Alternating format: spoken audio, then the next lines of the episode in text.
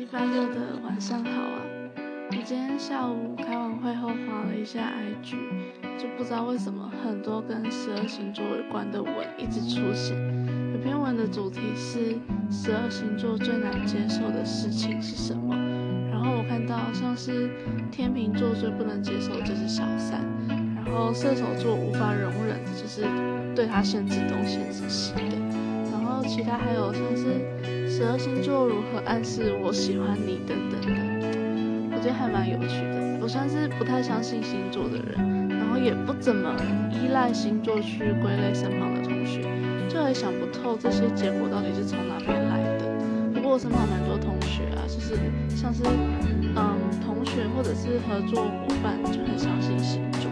老实说，听他们讲哪个星座的人怎么样啊怎么样啊，觉得胸无点墨很适合用来形容当下的我，就很难引起共鸣，然后就是只在旁边笑笑的这样子。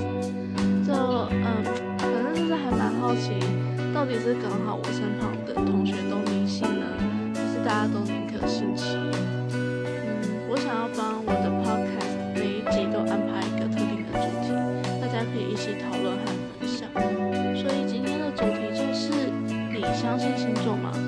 为什么相信星座呢？为有什么你认为和星座相关的神奇事事情可以跟我们分享的？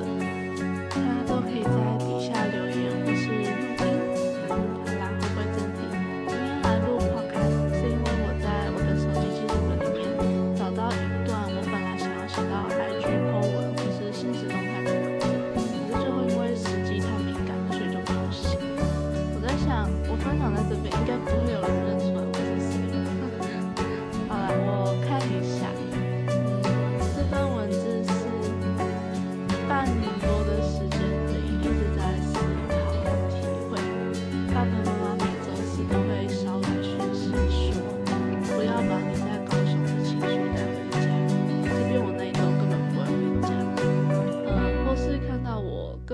开手机和电脑，原本他们想要问我要不要出去走一走，根本不敢开口。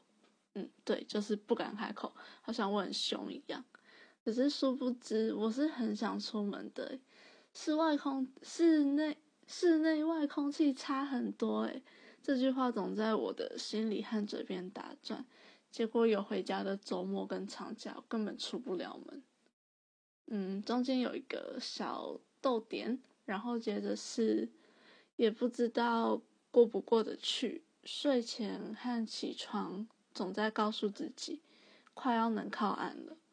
说着说着，我也希望能快点上岸，因为溺死好像很不好受。嗯，加油，快要能上岸了。这段文字蛮久之前写的了，可是现在念完，其实感触还是跟当初写完时一样深刻。我觉得可能连我身旁的人都搞不太清楚我在指涉的是什么。不过想一想，这样其实也好啦。经历了什么，我自己最清楚，这样子就好了。嗯，好了，今天的分享就到这边。如果你对星座这个主题有想法，都欢迎和我分享。那如果你也有过和我心情抒发那段文字有类似感触的，你愿意和我分享的话，我也很乐意倾听。那我们下次再见，晚安。